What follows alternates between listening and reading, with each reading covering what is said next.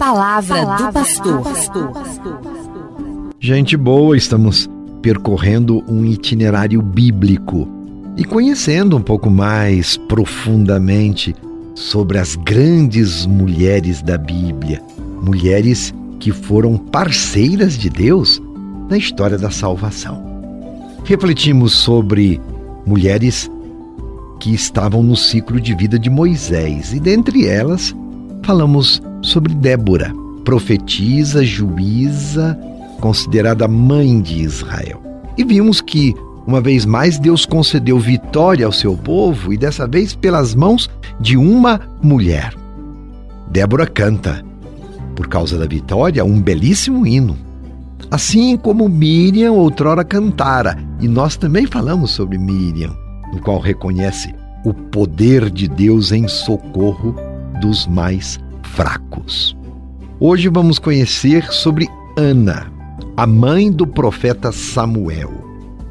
A personagem Ana, que vamos tratar hoje, não é aquela do Novo Testamento que nós sempre ouvimos no Evangelho, mas esta Ana é do Antigo Testamento e aparece no livro de 1 Samuel. O nome Ana significa graça, benevolência, favor. Ana é mãe do profeta Samuel, um dos personagens bíblicos mais importantes do Antigo Testamento. E podemos ler sobre a história de Ana nos dois primeiros capítulos do livro de 1 Samuel. É ela esposa de Elcana. E era comum o marido naquela época ter mais de uma esposa. A outra esposa de Elcana, Penina, tinha dois filhos, enquanto Ana era estéril. E por causa da sua esterilidade, de não poder ter filhos, ela sofria muita humilhação. Era vergonhoso naquela época não gerar filhos. E como de costume, todo ano a família ia ao templo para oferecer sacrifícios a Deus. E numa dessas idas, em Romaria, ao templo de Deus, se dá a história que nós vamos conhecer de Ana.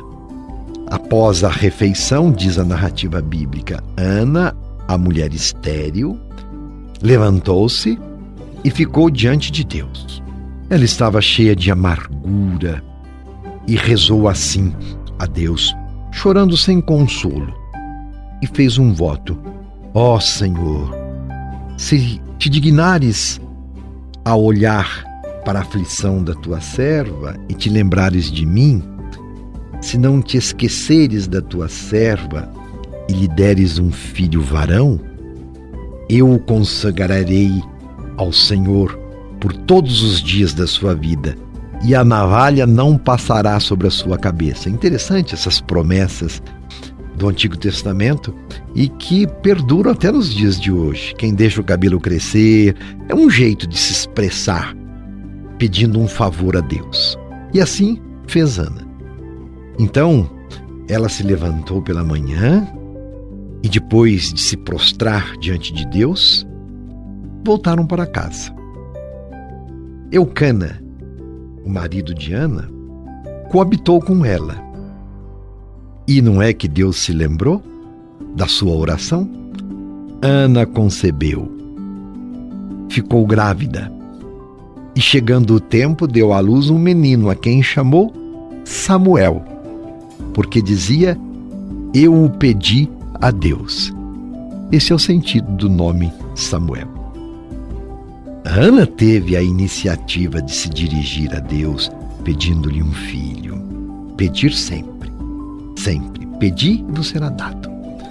E nesse caso, a iniciativa não foi de Deus, não é interessante isso? Mas de Ana mesmo. Em outras passagens bíblicas, a iniciativa é de Deus. Agora, nesta história, é a mãe que pede a Deus e lhe promete consagrar o filho, dizendo-lhe que ele nunca iria cortar o cabelo. E Ana cumpriu o que prometeu.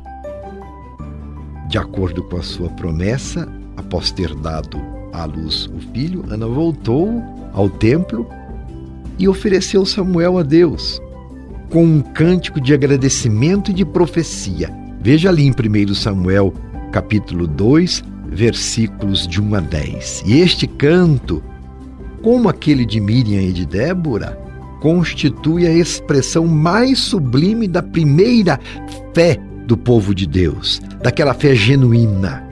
Assim reza o cântico: O meu coração exulta de júbilo no Senhor. Pelo Senhor o meu poder é exaltado, a minha boca ri dos meus inimigos que zombavam de mim, porque me alegro na sua salvação. Ninguém é santo como o Senhor, não há outro Deus fora de ti, ninguém é tão forte como o nosso Deus. Os arcos dos fortes foram quebrados e os fracos foram revestidos de vigor. Deus é que dá a morte e a vida, leva a habitação dos mortos e eleva de lá. Ele dá a riqueza e a pobreza.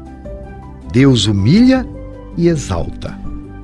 Ele levanta o indefeso do pó e tira o pobre da miséria, para fazê-lo sentar-se com os príncipes e ocupar um trono de glória, porque as colunas da terra são de Yahvé, o Deus, e sobre elas ele estabeleceu o mundo.